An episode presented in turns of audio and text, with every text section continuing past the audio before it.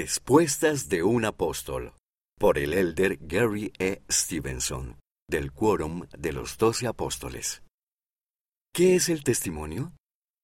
Tener un testimonio es creer o conocer una verdad. El testimonio viene del Espíritu Santo. El Espíritu puede decirte lo que es verdadero por medio de susurros.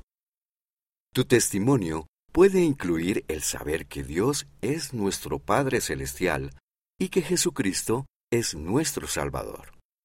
Es algo que puedes compartir en cualquier momento. Adaptado de Cómo nutrir y compartir su testimonio. Liaona, noviembre de 2022. Páginas 111 a 114.